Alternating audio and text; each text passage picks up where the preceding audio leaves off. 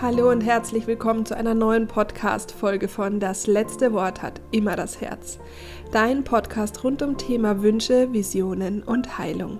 Ich bin Anja Plattner, Traumatherapeutin, Künstlerin und Autorin und ich freue mich, dass wir jetzt wieder etwas Zeit miteinander verbringen. Es ist in den Rauhnächten ähm, das Thema im November, das Thema ist Loslassen. Und Loslassen ist manchmal gar nicht so leicht, wenn wir gar nicht wissen, was wir loslassen dürfen. Aber eine Sache, die wir auf jeden Fall loslassen dürfen, und die begegnet mir im Mentoring ständig, ist der, das falsche Selbstbild von uns. Und dass wir uns manchmal einfach nicht wirklich in unserem wahren Selbst, in unserer Einzigartigkeit und unserer Essenz sehen können. Und da hat die Grandiosität bzw. die Minderwertigkeit so ein bisschen die Finger im Spiel. Und deswegen habe ich mir die absolute Expertin auf diesem Gebiet geschnappt, Dr. Bärbel Wadetzky. Ich habe ihr Buch Der weibliche Narzissmus, ähm, war eines der ersten Bücher in der Kunsttherapie, die ich in den Händen gehalten habe. Das war 2013 und seitdem ist es meine Bibel zur eigenen Selbstreflexion. Und ich, ich, liebe, ich liebe dieses Buch. Ich liebe ihre Worte. Ich finde das alles sehr schlüssig, auch gerade in Bezug auf transgeneratorische Traumata, auch nochmal zu sehen, was mussten eigentlich unsere Omas leisten, ähm, wie hängt das eigentlich alles zusammen, also dass wir so ein bisschen Detektiv für unsere eigenen Wunden werden können. Da das ist meine Absicht bzw. Intention mit diesem Podcast-Interview. Das heißt, ich kann dir hier ehrlicherweise empfehlen, nimm ein Buch und setz dich mit dem Podcast hin und schreibe auf, was mit dir in Resonanz geht. Das ist nicht unbedingt eine Podcast-Folge, die du so einfach mal nebenbei hörst. Dafür ist sie, glaube ich, zu gehaltvoll. Aber vielleicht hörst du sie auch einfach öfters an. Ich wünsche dir ganz viele Erkenntnisse ähm, für dich selbst, damit du erkennen kannst, äh, wo es noch ein bisschen hängt und dass du deine Einzigartigkeit raus in die Welt trägst.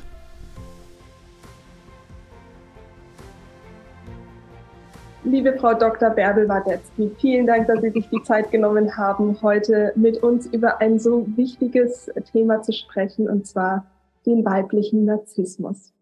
Ähm, ich habe Ihr Buch äh, 2013 in die Hände bekommen damals und es war für mich eine Bibel, ist auch heute noch eine Bibel. Ich finde nach wie vor, jede Frau sollte dieses Buch in Händen halten und deswegen ist es mir wirklich eine große Ehre, heute mit Ihnen sprechen zu dürfen.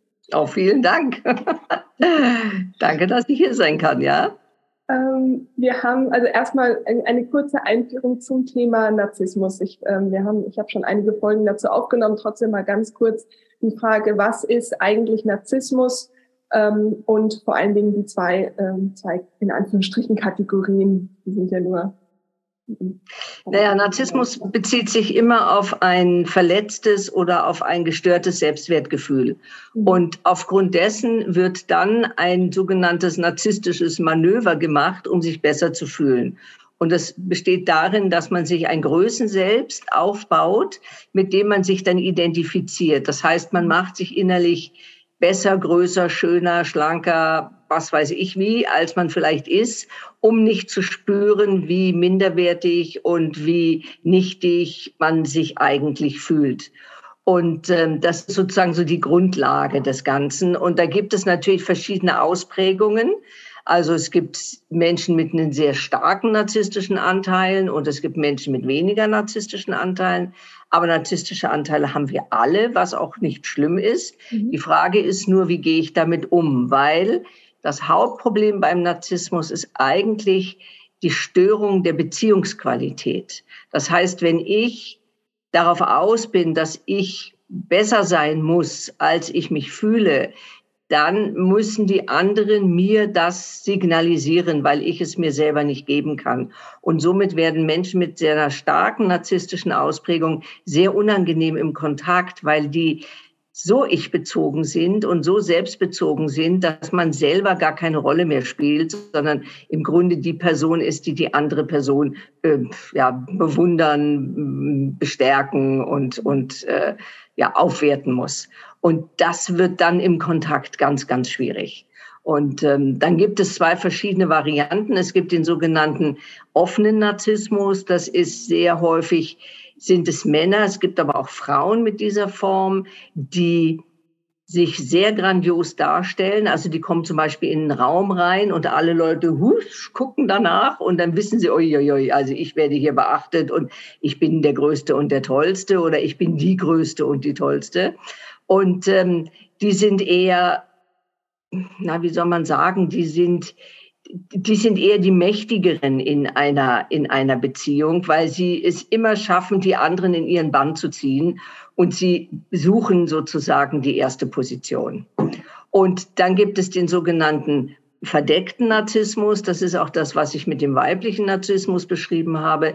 Das sind Menschen, die sich nicht in die erste Reihe unbedingt stellen, sondern die, die durch den Glanz des grandiosen Narzissten selber Glanz abbekommen. Und dann müssen sie sich nicht selber sozusagen präsentieren, sondern sie kriegen etwas ab. Sie haben aber genauso auch den Wunsch, besonders sein zu wollen. Sie haben halt ganz andere Ausprägungen, wie sie das machen und haben auch ein Gefühl von Minderwertigkeit, was sie versuchen zu übertünchen. Aber da kommen wir wahrscheinlich noch näher drauf zu sprechen, wie das dann genau aussieht. Und das könnte man so sagen, sind so zwei wesentliche, wesentliche Bereiche, die man so unterscheidet. Und der, ähm, also mir geht es ja heute eher um den Narzissmus, den viele noch nicht so kennen, den Sie ja damals weiblichen Narzissmus genannt mhm. haben.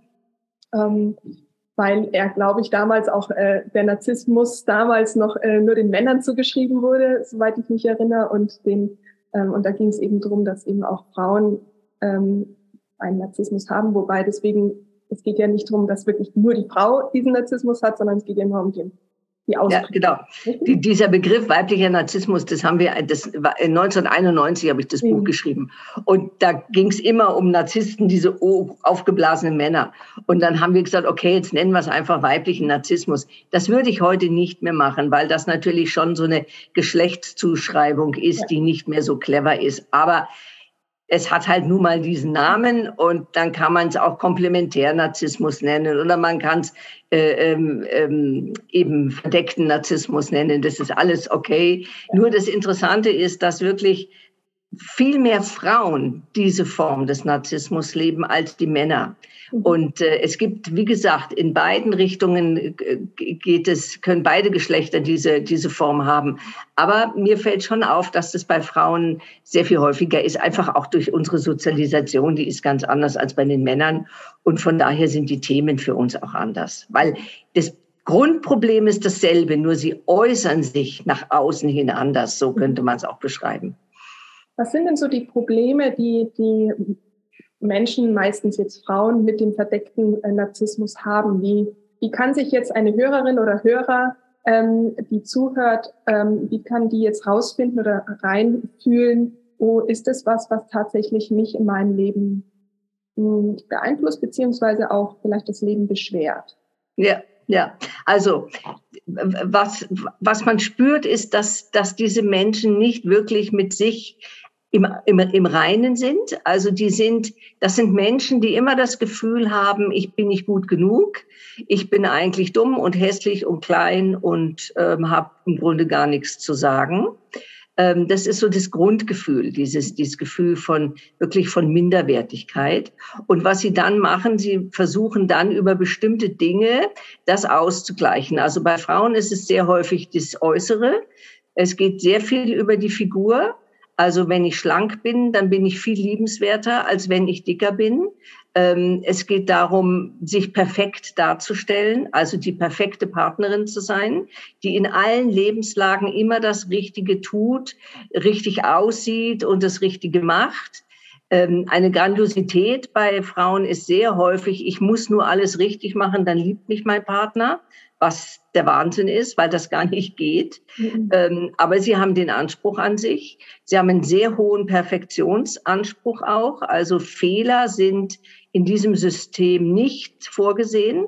Es kann so weit gehen, dass sie sich durch Fehler oder durch Versagen, wenn sie zum Beispiel eine Prüfung nicht bestehen oder Job nicht kriegen, dann kann das sie so tief treffen, dass sie sich sogar ihre Existenzberechtigung absprechen nach dem Motto, was habe ich hier auf der Welt zu suchen, wenn ich nicht mal jetzt hier diesen Job kriege oder diese Prüfung bestehe. Also es ist wirklich ein ganz, eine ganz tiefe Form von Selbstzweifel im Sinne von, also im Gegensatz zur Selbstliebe, wo man sagt, Mai, ist das blöd, dass ich jetzt die Prüfung nicht bestanden habe. Oder es ist ganz schrecklich, dass ich diese, diesen Job nicht kriege.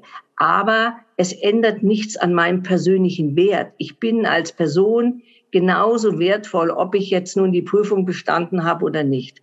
Und im narzisstischen System heißt eine Prüfung nicht bestehen, mein persönlicher Wert ist nicht mehr vorhanden. Oder wenn der Mann eine Frau verlässt, das ist sehr häufig so, dass die Frauen sich dann wertlos fühlen.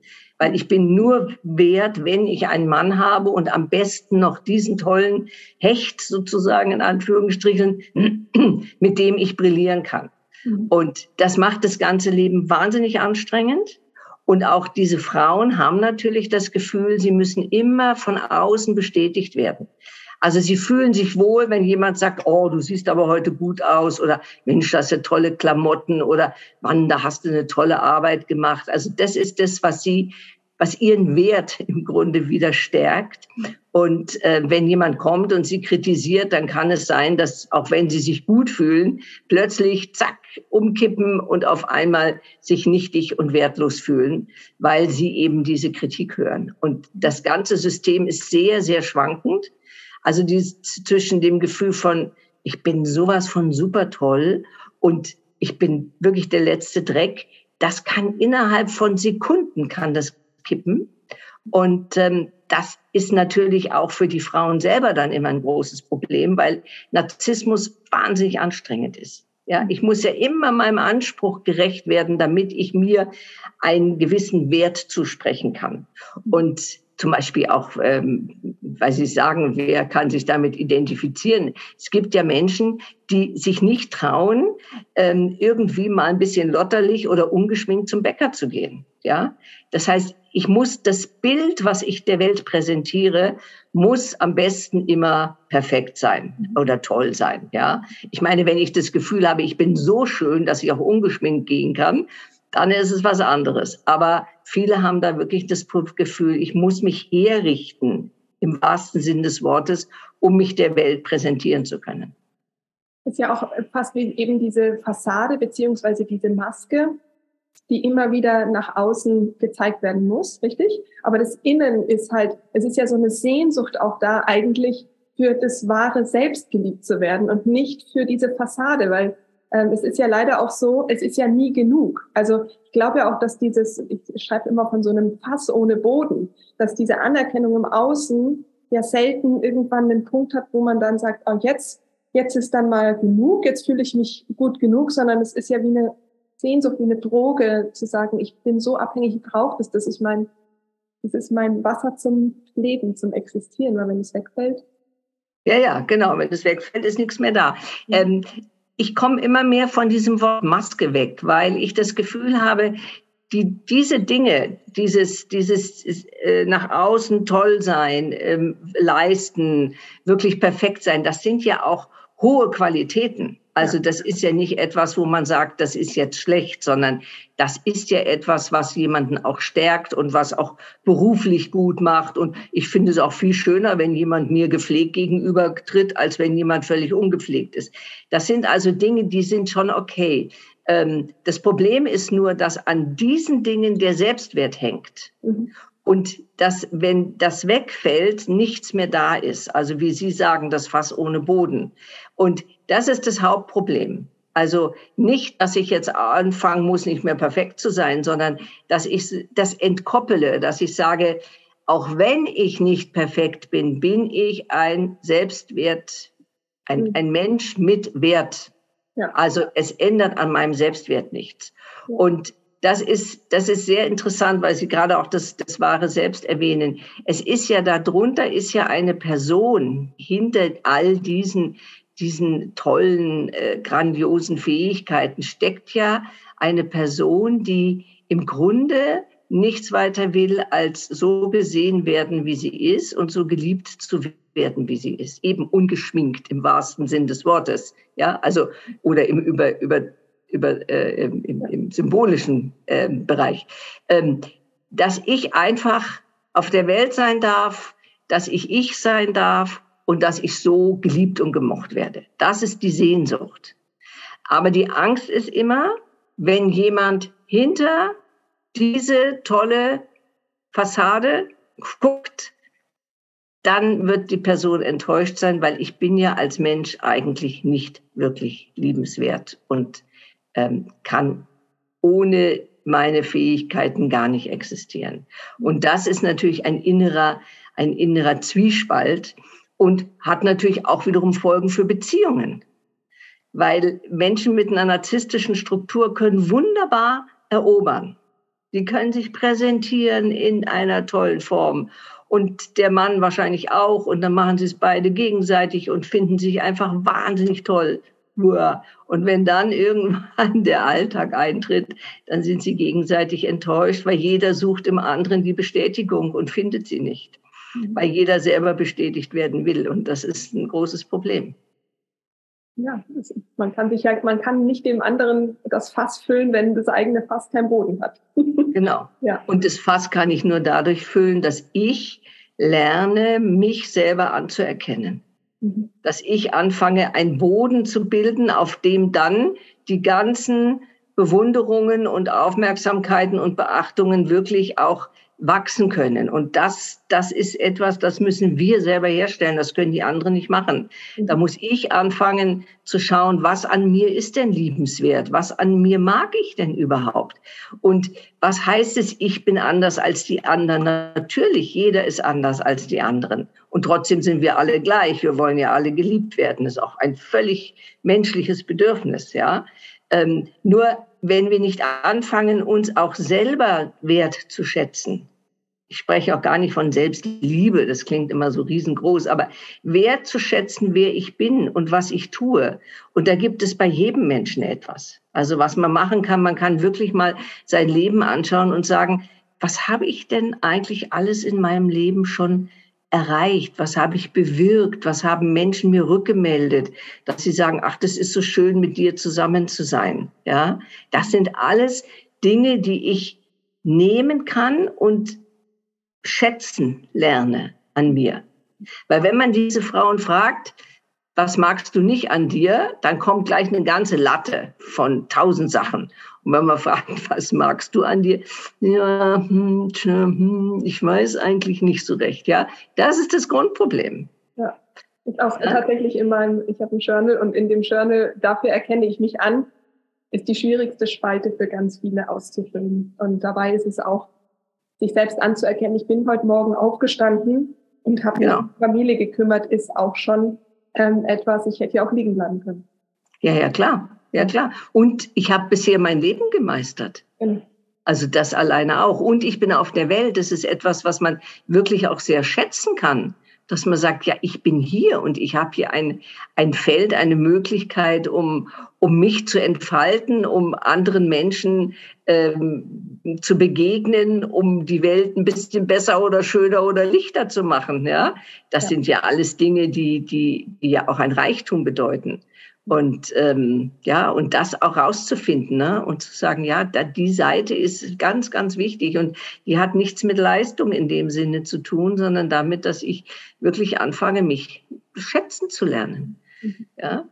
Jetzt ist da ja eine Wunde dahinter, dass, ähm, dass, dass das wahre Selbst denkt, es ist nicht gut genug und ähm, muss eine Fassade aufbauen, um äh, eine Berechtigung zu haben, hier sein zu dürfen. Ähm, was sind denn so die, in Anführungsstrichen sind ja immer individuell, aber was sind denn so die meisten Wunden, die ähm, dafür gesorgt haben, dass das Selbst glaubt, es sei nicht gut genug? Naja, das, wie gesagt, das können ganz viele verschiedene Sachen sein. Also es können, in der Regel sind es Selbstwertverletzungen. Also das sind Erfahrungen, wo ich als Mensch mitgekriegt habe, dass ich anscheinend nicht so bin, wie ich sein muss. Und das kann zum Beispiel sein, dass ein naher Mensch stirbt. Kinder sie beziehen das immer auf sich, ja. Also ich werde allein gelassen und wahrscheinlich stimmt an mir was nicht, dass das nicht ist. Mhm. Es können ganz bestimmte Beziehungsmuster in der Familie sein, wo ich mich zurückgesetzt fühle, wo ich nicht das Gefühl habe, ich werde so gesehen, wie ich bin. Das sind dann Bereiche, wo man auch sein eigenes nicht entwickeln kann, also die eigene Identität nicht wirklich entwickeln kann, sondern sich nur anpasst an das, was von außen gefordert wird. Ähm, das können, das können Erfahrungen, traumatische Erfahrungen sein, die, die mich so innerlich verletzt haben, dass ich wirklich Mühe habe, mein, mein inneres Niveau wieder wieder intakt zu bringen. Also es gibt viele verschiedene Dinge, aber es hat ganz viel natürlich auch damit zu tun, dass die Erfahrung, in einer guten Welt zu sein, die mich so annimmt, wie ich bin, die Erfahrung, die haben diese Menschen oftmals nicht gemacht, mhm. sondern die haben eher die Erfahrung gemacht, ich muss irgendetwas darstellen, irgendwie sein, damit ich anerkannt, geliebt und gemocht werde. Und das ist sicherlich so eine Grunderfahrung, die beim Narzissmus immer eine Rolle spielt. Und dann die Frage, wer bin ich? Wer bin ich wirklich? Bin ich wirklich so toll, wie ich mich mache? Oder bin ich so schrecklich, wie ich mich in der Minderwertigkeit fühle? Äh, wer bin ich eigentlich? Und wer diese Frage stellt, der hat natürlich schon mal eine ganz gute Eintrittskarte, weil dann kann ich mit jemandem zusammen mal rausfinden, wer bin ich denn? Bin ich die Person, die sich immer an die Erwartungen der anderen anpasst oder bin ich vielleicht ganz anders? Vielleicht möchte ich oft Nein sagen, obwohl ich Ja sage und ich möchte vielleicht das und das nicht, aber ich mache es um ne, der Fried, des Friedens willen oder um gemocht zu werden. Und ähm, ja, und dann kann man lernen zu sagen, sich zu fragen, was will denn ich? Nicht, was will der andere, sondern was will ich? Und dann ist man schon ein Stückchen näher an sich dran. Ja, und sich auch zu erlauben, dass diese Frage nicht sofort beantwortet werden kann, oder? Dass es auch eine Reise ist, ähm, sich immer wieder mit der Frage zu beantworten, obwohl sie vielleicht am Anfang noch überfordernd ist. Ähm, aber sich erstmal, wie, wie Sie gesagt haben, die, die, den Raum dafür zu geben, sich mit dieser Frage auseinanderzusetzen. Ja, ja, ich meine, es ist eine der tiefsten philosophischen und menschlichen Fragen. Wer bin ich? Ja, und das ist auch nicht von heute auf morgen rauszufinden. Aber ich habe immer wieder die Erfahrung gemacht, dass, dass manche Frauen mit dieser Frage völlig überfordert sind. Und das war mir überhaupt nicht klar. Mhm. Wo dann eine Frau sagte, was heißt denn das überhaupt? Was will ich?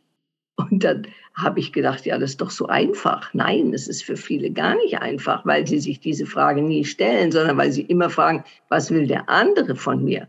Und deshalb sich alleine mal diese Frage wirklich zu Herzen zu nehmen und zu sagen, mhm, was will denn ich? Und interessanterweise ist das gar nicht weit weg. Wenn die Frauen sich dann Zeit lassen und mal hinspüren, vielleicht mal die Augen zumachen, einfach mal nur hinspüren zu sich, auf einmal merken sie was. Dann merken sie zum Beispiel, hm, hier stimmt was nicht, will ich eigentlich nicht. Auch wenn ich nicht weiß, was ich will, vielleicht spüre ich, was ich nicht will. Das ist auch schon mal gut. Und ähm, ja, und das ist ein Schritt. Und mhm. dann kann man, kann man weiterschauen. Aber wirklich versuchen, immer wieder den Bezug zu sich selber zu finden. Und ähm, das ist, ist natürlich eine Abenteuerreise. Aber es ist eine tolle Abenteuerreise. Auf jeden Fall, auf jeden Fall.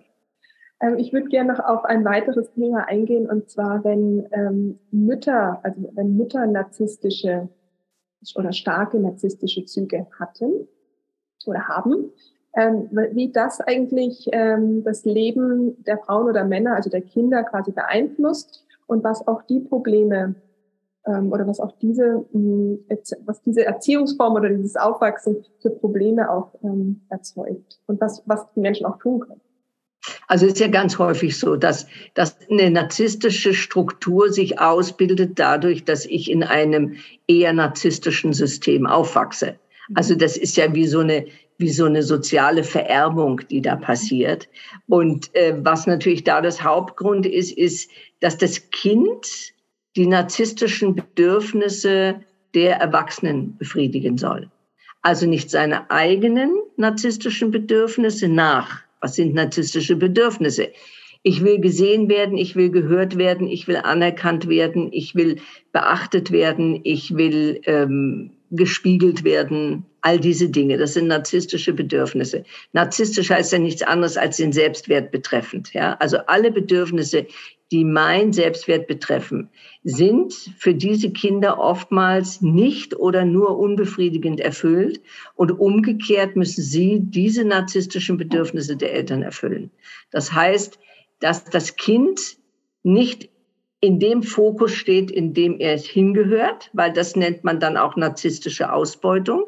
Mhm. Also das Kind wird ausgebeutet, um die Eltern zu befriedigen. Natürlich ist ein Teil von Eltern-Kind-Beziehung immer ein Teil auch, dass das Kind die Bedürfnisse der Eltern befriedigt. Ist ja logisch, wenn das Kind äh, auf die Welt kommt, dann sind die Eltern erstmal happy und freuen sich. Und wenn das Kind anfängt zu sprechen, dann ist das ein Segen für die Eltern.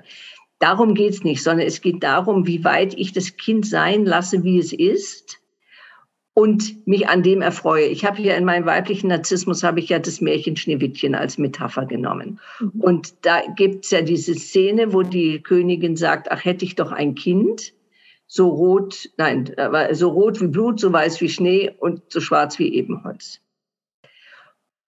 Und das Kind ist noch nicht mal gezeugt. Aber das Bild, wie das Kind zu sein hat, ist schon gemalt. Und dann muss das Kind sich daran anpassen. Und wenn man sich überlegt, was passiert, wenn das Kind grün-gelb kariert auf die Welt kommt, dann ist es natürlich erstmal ein Schock. Und wenn die Umgebung sagt, ach, grün-gelb kariert ist klasse, nehmen wir. Ne? Kind darf grün-gelb kariert werden, dann ist es kein Problem. Wenn es aber heißt, nein, auf keinen Fall, grün-gelb passt hier gar nicht rein, es muss schwarz-weiß-rot werden, dann wird das Kind so clever sein, sich schwarz-weiß-rot zu machen und wird es grün-gelb kariert, hinten irgendwo hinpacken, ja? so als nicht gewollt. Es ist noch da, aber es wird halt nicht gelebt. Ne? So. Und das ist im Grunde eine, ein Mechanismus, der zu so einer narzisstischen Kompensation führen kann, dass ich sage, okay, um geliebt zu werden, um nicht aus der Familie rauszufallen, ist es klug, mich anzupassen und jetzt mache ich es halt perfekt ne? Mhm. und werde ein perfektes schwarz-weiß-rotes Kind.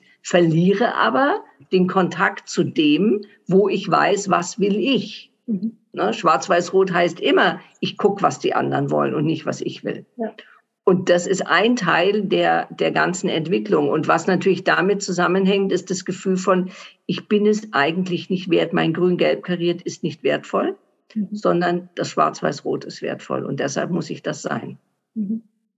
Und dann gibt's natürlich ganz spezifische Geschichten zwischen Müttern und Kindern. Da habe ich ja jetzt auch einen, einen ähm, Videokurs dazu gemacht, wo, wo deutlich wird, wie, wie stark das Selbstwertgefühl geschädigt wird von von Mädchen, ich habe es für Mädchen gemacht, aber bei, bei Buben wäre es vielleicht ähnlich, ähm, dass diese Frauen sich gar nicht mehr trauen, ihrer Wahrnehmung ähm, zu folgen, mhm. weil sie immer das Gefühl haben, das, was ich wahrnehme, stimmt ja gar nicht. Weil das, was die Mutter sagt, ist ja viel richtiger. Und die Mutter weiß, was für mich gut ist. Mhm. Insofern kann ich auch gar nicht meine Autonomie entwickeln im Sinne von, ich weiß, was ich will, sondern es wird sozusagen der Tochter gesagt, was sie zu wollen hat, auf gut Deutsch gesagt. Ne? Da geht es viel an Abhängigkeiten, da geht es viel drum, du musst für mich da sein, statt ich für dich. Und äh, dadurch entstehen natürlich sehr, sehr viele persönliche Probleme, die dann später in Beziehungen natürlich wieder eine Rolle spielen. Mhm. Das heißt, da geht es ja ganz stark um Abgrenzung auch. Und wenn ich mir überlege, wie schwer es ist, dann in der Pubertät zum Beispiel sich ja aufgrund der, also wo ja die Pubertät schon Abgrenzung, also wo der, dann der natürliche Prozess der Pubertät von Abgrenzung ja schon sehr schwierig ist. Und wenn dann das nicht gewollt ist, das ist ja dann schon eine ganz schöne Herausforderung, da in die Abgrenzung auch zu gehen für junge Mädchen, oder? Also ist das nicht auch? Ja, klar. Weil da geht es ja wirklich so um, um Autonomieentwicklung. Und wenn ich das Gefühl habe, meine Mutter lässt mich da nicht raus, dann ist das schwierig. Allerdings muss man sehen, dass die Töchter ja genauso an den Müttern hängen wie die Mütter an den Töchtern. Das ist ja nie einseitig, das ist ja immer zweiseitig. Und oftmals haben die Töchter dann auch den Job, die Mutter zum Beispiel zu schützen vor dem Vater. Oder wo sie das Gefühl haben, die Mutter kann ohne mich gar nicht leben. Ich muss sie ja hier mit am Leben halten. Ja. Und da ist ein Schritt in die Autonomie der Mutter irgendwann, die Verantwortung für ihr Leben wieder zurückzugeben und zu sagen, du musst dein Leben leben, auch wenn du eine schlechte Beziehung mit dem Vati hast. Das ist nicht mein Job, dich zu retten und dich zu unterstützen, sondern das muss jemand anders machen. Das ist ein Schritt in die Autonomie. Und es ist zum Teil sehr, sehr schwer, weil man manchmal das Gefühl hat, um Gottes Willen, wenn ich nicht für die Mutter sorge, dann stirbt sie. Kinder wachsen ja auch auf mit dieser Drohung. Wenn du böse bist, dann ne, dann kriege ich Herzschmerzen oder dann werde ich sterben oder dann verlasse ich die Familie.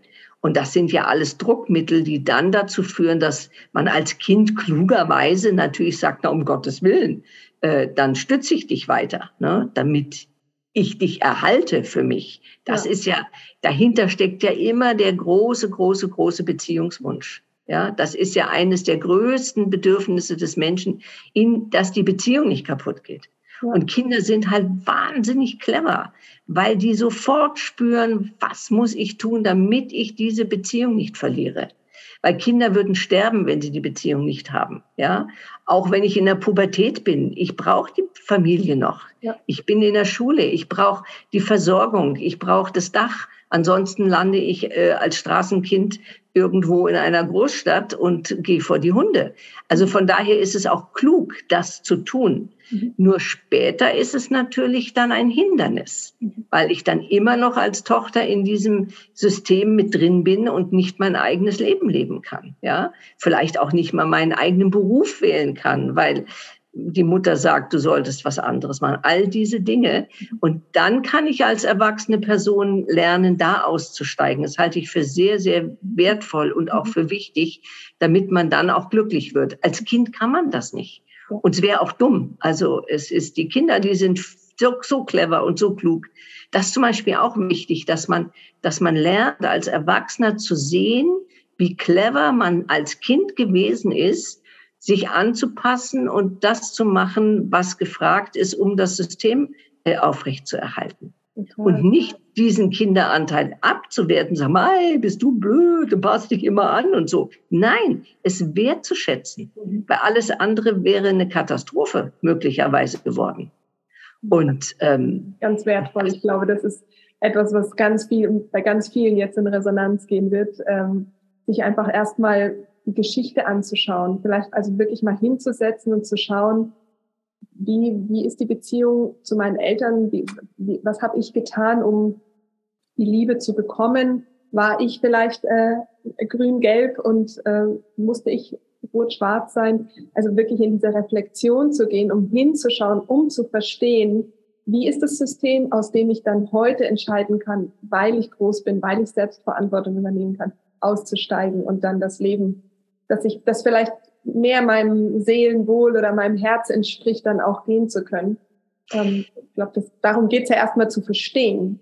Ja, das ist ein Teil. Das ist ein Teil. Aber es geht gar nicht so viel um die Eltern und was die getan haben. Nach dem Motto, weil die Eltern so böse waren, geht es mir heute schlecht. Oh, nee, nee, es geht mehr darum, zu gucken, wie habe ich, was habe ich getan, dass ich das gemeistert habe. Ja. Weil das sind meine Ressourcen, das sind meine Stärken. Mhm. Ja. Und die wirklich zu finden und dann auch möglicherweise stolz zu sein und zu sagen, boah, das habe ich doch klasse gemacht. Mhm. Ähm, um zu sehen, ich kann diese Ressourcen heute aktivieren. Kein Mensch kann mir meine Ressourcen nehmen. Nur ich selber kann es tun. Und dann zu sehen, ja, ich bin in diesem schwierigen narzisstischen Familiensystem habe ich das klasse gemacht und habe dadurch auch Fähigkeiten. Ich finde Narzissmus ja etwas meiner Meinung nach wirklich sehr, sehr kluges, weil durch diese narzisstische Überhöhung habe ich viel mehr Möglichkeiten für mich ein gutes Leben zu leben, als wenn ich zum Beispiel eine andere Form von psychischer ähm, Kompensation entwickle. Ja, Depression zum Beispiel nimmt mir meine Kraft, ja, mhm. oder Zwanghaftigkeit, da kann ich ja auch ne, vor lauter Zwängen gar nicht mehr richtig leben. Aber Narzissmus ist etwas, was, was schon auch sehr lebendig ist und wo auch viele Fähigkeiten drin stecken, ja, auch in der Grandiosität. Da stecken ja so viele Fähigkeiten drin und die gehören alle dazu und die zu entdecken und die in einem guten Maße zu leben, das ist unschlagbar. Und das rauszufinden, ist, glaube ich, ganz, ganz wichtig, weil das macht dann wirklich Spaß. Auf jeden Fall. Und deswegen meinte ich, geht es ja vielleicht erstmal im ersten Schritt darum, das überhaupt erstmal zu erkennen und auch vielleicht ein bisschen diese Manipulation, die ja auch in dem System hängt, ähm, zu sehen, um zu merken, ah, okay, damit habe ich gelernt, umzugehen. Also wie, wie so von oben auf das Ganze drauf zu schauen, ähm, ja. völlig wertfrei ja. erstmal, ja.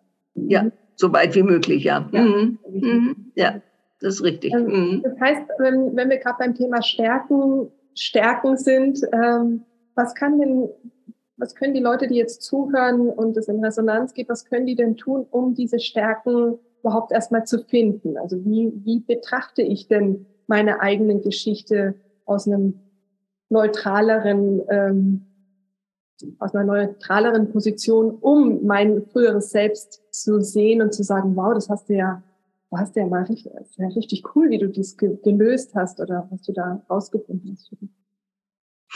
Ach, da gibt es ja viele Wege. Eine Möglichkeit ist zum Beispiel, dass man sich äh, Kinderfotos von sich raussucht. Mhm. Und zwar die, die man mag. Und man sagt, boah, hier, das ist ein klasse Kind. Ja, so. Und dann zu schauen, was, was löst denn dieses Kind in mir aus? Mhm. Und dann hinzuspüren, zu sagen, ah ja, das löst Fröhlichkeit in mir aus oder kraftvoll oder, ne, wo ich denke, oh, oder was Freches oder so, ne?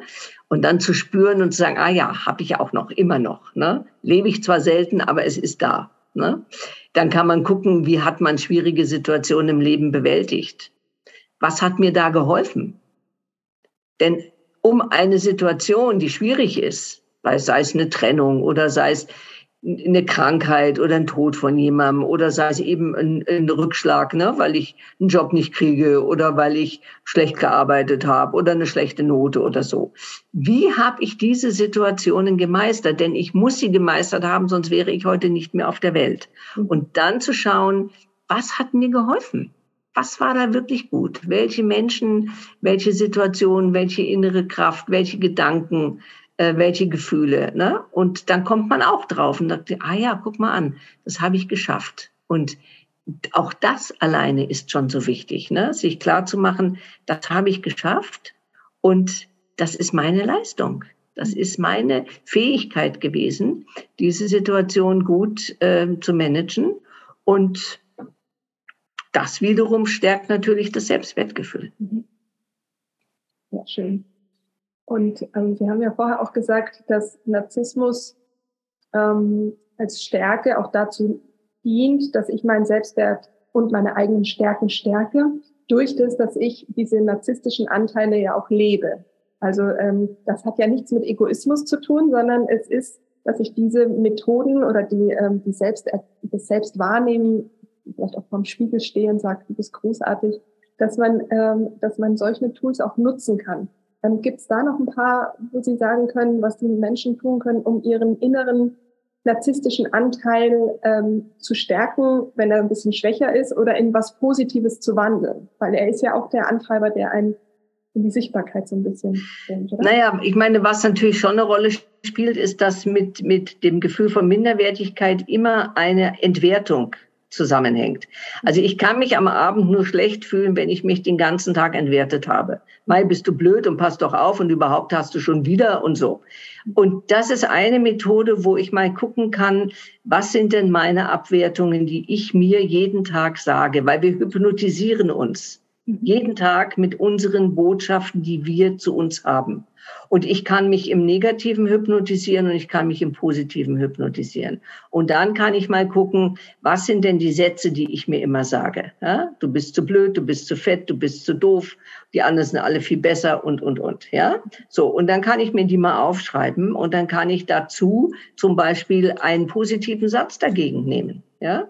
Und kann mich mit diesem positiven Satz hypnotisieren. Das ist wirklich eine Selbsthypnose. Mhm. Und dann habe ich natürlich was ganz anderes gewonnen. Ne? Wenn ich zum Beispiel sage, ich bin gut genug. Das ist ein wunderbarer Satz. Oder ich bin ein liebenswerter Mensch. Mhm. Ja? Und ähm, das sind Dinge, die dann sozusagen das eigene Selbstwertgefühl stärken. Und ähm, oder ich darf Fehler machen. Das ist auch ein, so ein Zaubersatz. Ne? Ich darf, ich darf normal sein. Das ist für Menschen mit einer narzisstischen Struktur der Wahnsinn. Nein, ich muss immer besser sein, damit ich gesehen werde. Man kann auch sagen, ich werde gesehen, auch wenn ich normal bin. Ja, man kann sich wirklich schöne Sätze sagen, zum Beispiel, ich darf so sein, wie ich bin, ist auch ein ganz wichtiger Satz.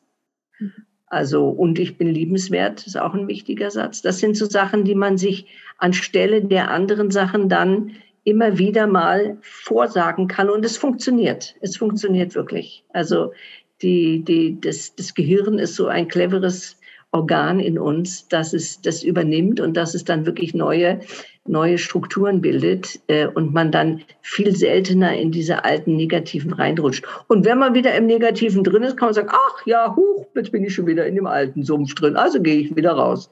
Mhm. Ja, also am besten sich nicht bestrafen oder kritisieren für irgendetwas, sondern Mitgefühl für sich zu haben und zu sagen, ja, das hast du absolut nicht in Ordnung gemacht, das war völliger Mist.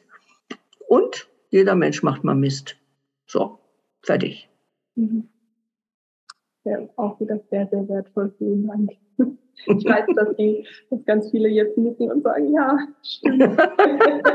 ich sehe schon vom Journal sitzen, voll schön. Ähm, ich habe mir noch aufgeschrieben, ähm, dass Sie haben ja ähm, mit dem Märchen Schneewittchen ja auch in Ihrem Buch ähm, gearbeitet. Gibt mhm. es denn ähm, noch so ein, noch ein, vielleicht eine, noch ein Märchen, was zu den also oder anders gesagt, ich finde ja über Geschichten kann man noch mal viel einfacher Informationen annehmen, als wenn es immer nur in Anführungsstrichen Fachbücher sind. Aber ich finde den Einstieg, dass das Herz aufmacht über Geschichten einfach ein wunderschönes Tool. Und da ist zum Beispiel mhm. Schneewittchen ein ganz tolles Märchen, ähm, was ähm, ja, dem, ja was dazu sehr passt. Jetzt wollte ich noch fragen, gibt es noch ein Märchen, was sehr gut passen würde? Naja, Schneewittchen, Schneewittchen betont ja mehr diesen grandiosen Teil. Mhm. Und äh, dann gibt's auch noch Aschenputtel. Und Aschenputtel hat ja mehr diesen, diesen, diesen minderwertigen Teil. Also jemand, die eigentlich eine, eine Prinzessin ist, die ist sie ja nicht, die ist, die ist ein, ein, ein, ein äh, Wesen, was von der Mutter verlassen ist Mhm. und was aber auch dann vom Vater verlassen ist und was sozusagen nur diese negativen Botschaften kriegt durch die sogenannte Stiefmutter. Es kann ja auch ein Symbol für die Mutter sein. Mhm. Das heißt, es ist ein, ein, ein Mensch, die, die sozusagen aus einem, aus einem positiven Gefüge in ein negatives hineinrutscht und dadurch ver vergisst oder verliert ihren Wert und und im Grunde ist hinter jedem Schneewittchen eine Prinzessin. Also wenn ich mich hinter schlecht jedem Aschenputtel, oder? Äh, hinter, hinter jedem Aschenputtel ist, ist eine Prinzessin, ja. Weil sie ist ja dann nachher Prinzessin. Sie wird ja zur Prinzessin gemacht, sozusagen. Ne? Mhm. Aber die ist sie ja. Mhm. Und das, glaube ich, ist auch so wichtig, dass man sich klar macht, auch wenn ich mich schlecht fühle oder minderwertig fühle, irgendwo in mir ist ein Prinzessinnenanteil. Mhm. Und den zu finden wäre zum Beispiel auch gut. Mhm. Dann gibt es noch dieses Märchen, ähm, ach Gott, ach Gott, ach Gott, wie hieß denn das? Marienkind. Mhm. Da geht es auch so hauptsächlich um die, um die, äh, auch wieder Mutter, Tochter und um die sexuelle Entwicklung und so. Ähm, ich glaube, das habe ich auch in dem Buch erwähnt, wenn mich nicht alles täuscht. Ich hatte es zumindest mal drin. Ähm, und dann gibt es auch noch dieses, ähm, das Mädchen ohne Hände. Mhm. Also wo es so um die, die Nichtfähigkeit geht, was zu tun. Mhm. Also da gibt's gibt's, also die vier fallen mir jetzt mhm. äh, dazu ein. Sehr schön. Das heißt, es, ähm, auch mal einfach lesen und schauen, was damit, wenn ich es lese, geht mit mir in Resonanz, finde ich auch mal einen ganz schönen Zugang zu doch ja. etwas komplexeren Themen, beziehungsweise sind es ja alles Themen, die oft im Schatten äh, verborgen sind und die, finde ich, kann man über so Märchen schön raus, äh, rauskitzeln und sich. Ähm ja, und dann auch mal wirklich gucken, mit welcher Figur in diesem Märchen äh, identifiziere ich mich am meisten. Mhm. Also welche Figur reizt mich oder welche finde ich ganz furchtbar oder welche bewundere ich. Ne? Und Entschuldigung. Ähm, und das ist auch ganz spannend, mal zu gucken, ähm, wie, wie, und sich dann damit zu identifizieren ne? und zu sagen, so jetzt werde ich mal diese Figur. Wie fühle ich mich da? Wie denke ich da? Und so. Ne? Da kann man wirklich schön mit, mit, mit spielen. Kann man auch mit anderen zusammen machen, dass man sagt, wir spielen jetzt mal das Märchen und jeder sucht sich die Rolle raus. Mhm. Ja, nicht ganz großartig, einfach um mit so doch ähm, starken Spiegeln ähm, zu arbeiten, weil ähm, ich weiß noch, als ich äh, Ihr Buch angefangen habe, damals zu lesen, es ist natürlich schon ein starker Spiegel, wenn, wenn das in Resonanz geht. Also ich weiß, ich habe da am Anfang, äh, konnte ich irgendwie immer nur drei, vier Seiten lesen und da musste ich ganz viel drüber äh, reflektieren und schauen, was, was ist das eigentlich. Also ich, ich fand es am Anfang kein Buch, was ich zur Unterhaltung gelesen habe, sondern es ist ein sehr starker Spiegel, der, den, man, den ich eben Schritt für Schritt durchgehen, durch, durchgehen durfte, um mich selbst eben ähm, zu erkennen oder Teile von mir zu erkennen. Ja, ja, Kann ich auch ja. allen nur empfehlen, ähm, die, die dann die Bücher auch lesen, sich auch die Zeit zu nehmen, ähm, das wirken zu lassen, weil sie sehr, Mhm. äh, sagt, einfach großartig sind. Also deswegen, ja, vielen Dank. Ja, schön. Das freut mich. Sehr schön. Für alle, die gerne mit ähm, Ihnen zusammenarbeiten möchten, ähm, es, ich werde alle Bücher verlinken und auch bei Sinnfinder findet man diverse online Sinnsucher. Äh, Hm, Sinnsucher. Ja, Also Sinnfinder ist auch schön. genau, da habe ich auch. Mal, äh, war vielleicht ein deutscher Sprecher. Ja, aber ist doch gut. Sinnfinder ist ja viel schöner als Sinnsucher, stimmt. genau, da habe ich jetzt auch vier Kurse insgesamt gemacht. Mhm, ja. Also da Einmal über den weiblichen Narzissmus habe ich, Mhm. dieses zwischen Grandiosität und zwischen Selbstzweifel und Grandiosität. Mhm. Und äh, was über Kränkung und über narzisstische Mütter und das vierte fällt mir jetzt gar nicht ein.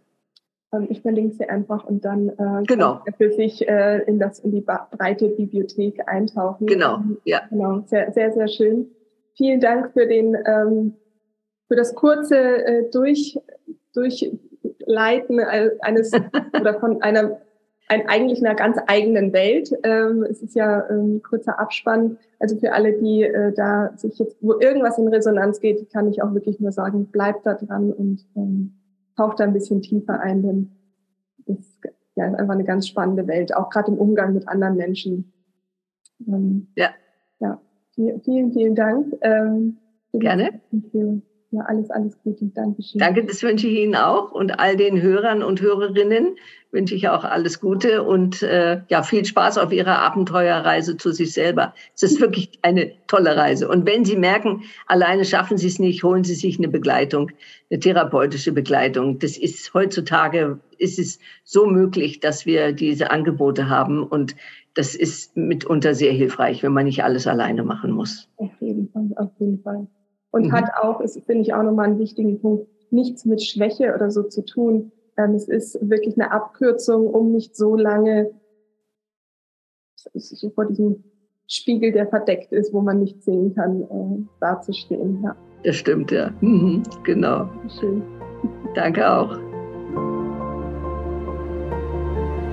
Ich hoffe, du konntest etwas aus dieser Folge für dich mitnehmen. Ich weiß, sie ist gehaltvoll und ähm, die, die Bücher kann ich dir nur von ganzem Herzen empfehlen, je nachdem, welches dich anspricht. Geh hier tiefer rein, geh nicht ins Verdrängen oder ins ähm, Ausweichen, nur weil zu viel in Resonanz geht. Hier ist wirklich Heilung möglich, Selbsterkenntnis, Reflexion.